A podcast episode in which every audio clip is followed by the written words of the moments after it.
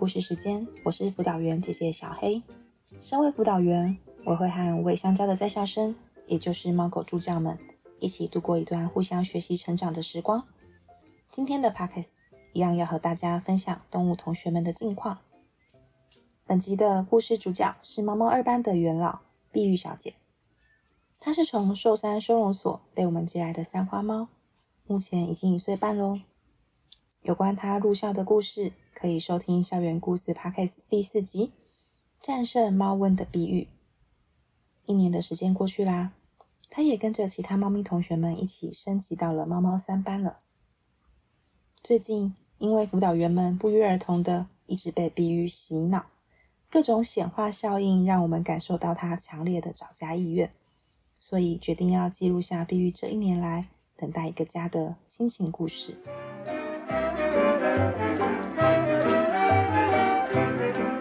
有参加过家人时光的朋友们，应该都知道，碧玉是个亲人又爱讲话的猫猫。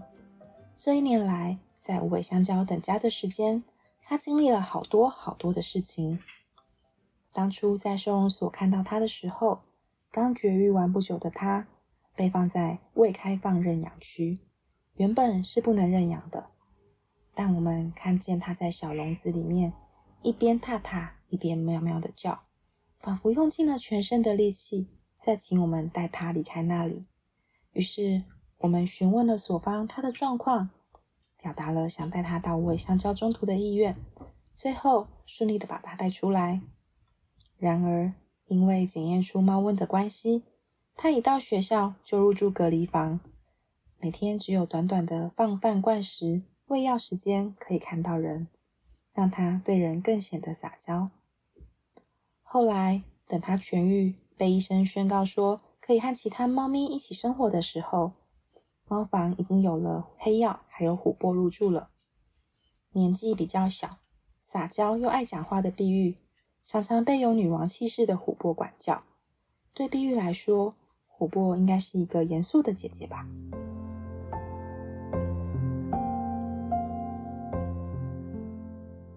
后来，插班生梅林跟闪灵入住没多久，琥珀就准备到新家了。这段期间，琥珀将维持猫房秩序的毕生所学都交给了碧玉，还年幼的两个插班生在碧玉姐姐的教导下，一天天的长大。碧玉以身作则的示范，让原本怕生的梅林、闪灵也变得很亲人。他们在猫咪家人时光里面努力的表现自己找家。然后梅林也有家了，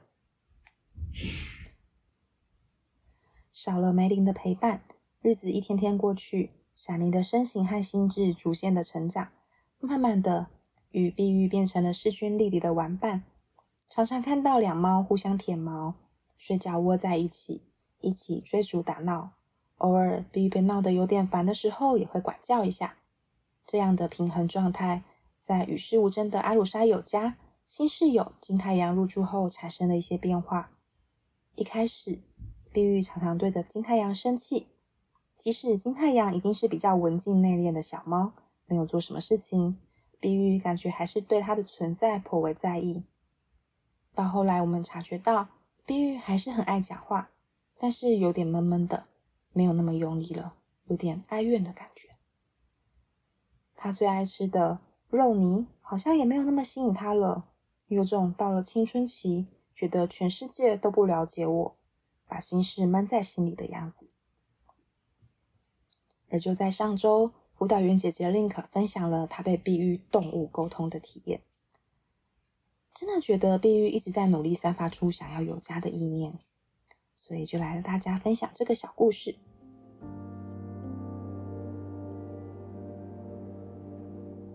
在某天加班的晚上。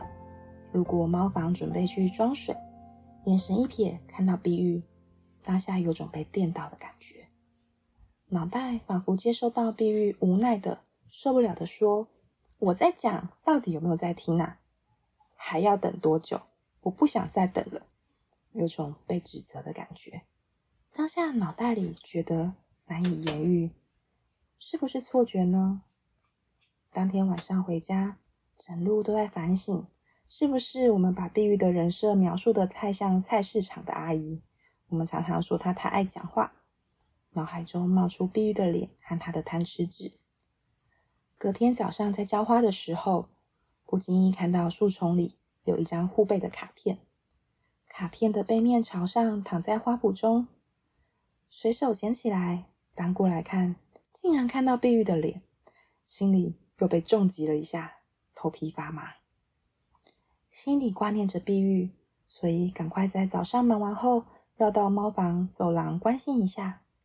不意外，看到碧玉大字型的躺在猫房正中央的那个窑盆上，头转过来，眼神眯眯的对我喵了一声，仿佛在说：“你来啦，怎样？有收到我的讯息了吗？”在一股莫名的压力驱使下，急急忙忙冲到办公室拿手机，想说要帮碧玉拍个影片，途中还把手机弄掉了，就知道我们有多慌张，好像有老师在背后赶着做作业一样。做完作业，把碧玉的影片上架后，心里还是觉得很不可思议，有点毛毛的，于是就决定要和大家分享。一问之下，才发现辅导员孙孙也有一样的经验。碧玉一直出现在大海大家的脑海中呢。也就在当天，有一通电话打来询问关于猫咪家人时光是否开放。当天因为学校内部调整中，所以原定是不开放的。但就在询问时得知，啊，是想认识碧玉啊，立刻就说没问题，欢迎你们来。我们生怕错过任何一个碧玉可以有家的机会。后来我们在检查社群流量时，发现碧玉的影片上架后，虽然没有做什么特别的事，不知道为何触及率却出乎意料之外的高。莫非这也是碧玉的意念加持吗？我们发现碧玉其实已经用这招很久喽。之前有来参加过家人时光的共同家人回馈说，回家晚上梦到碧玉。之前的辅导员姐姐心如。更是有两次碧玉入梦的经验。很好笑的是，在梦里，碧玉都是从头叫到尾，非常努力的刷存在感呢。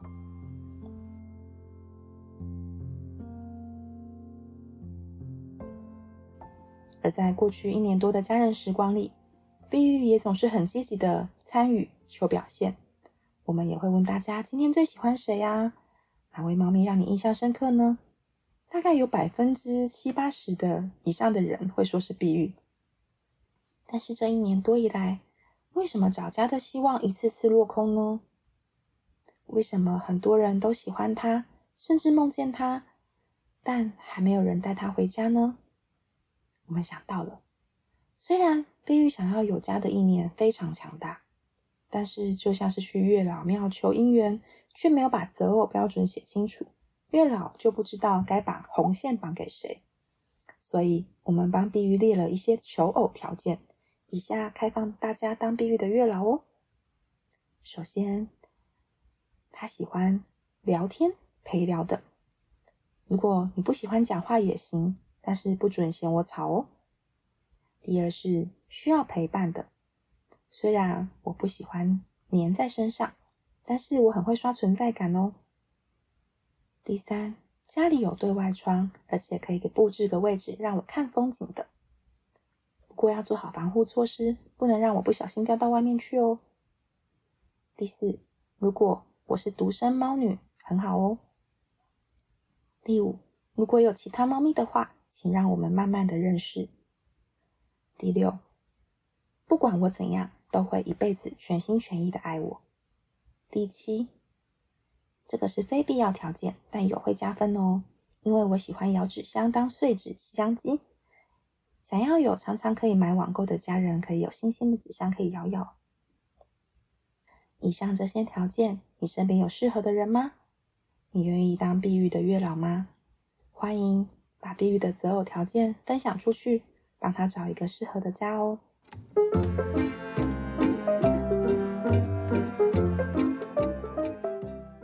今天的故事到这边告一段落喽。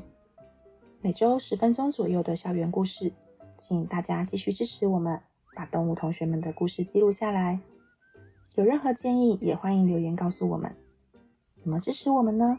可以给我们的 Podcast 五星好评、小赞助，把建议和鼓励留言告诉我们，也欢迎分享给朋友，一起来听故事哦。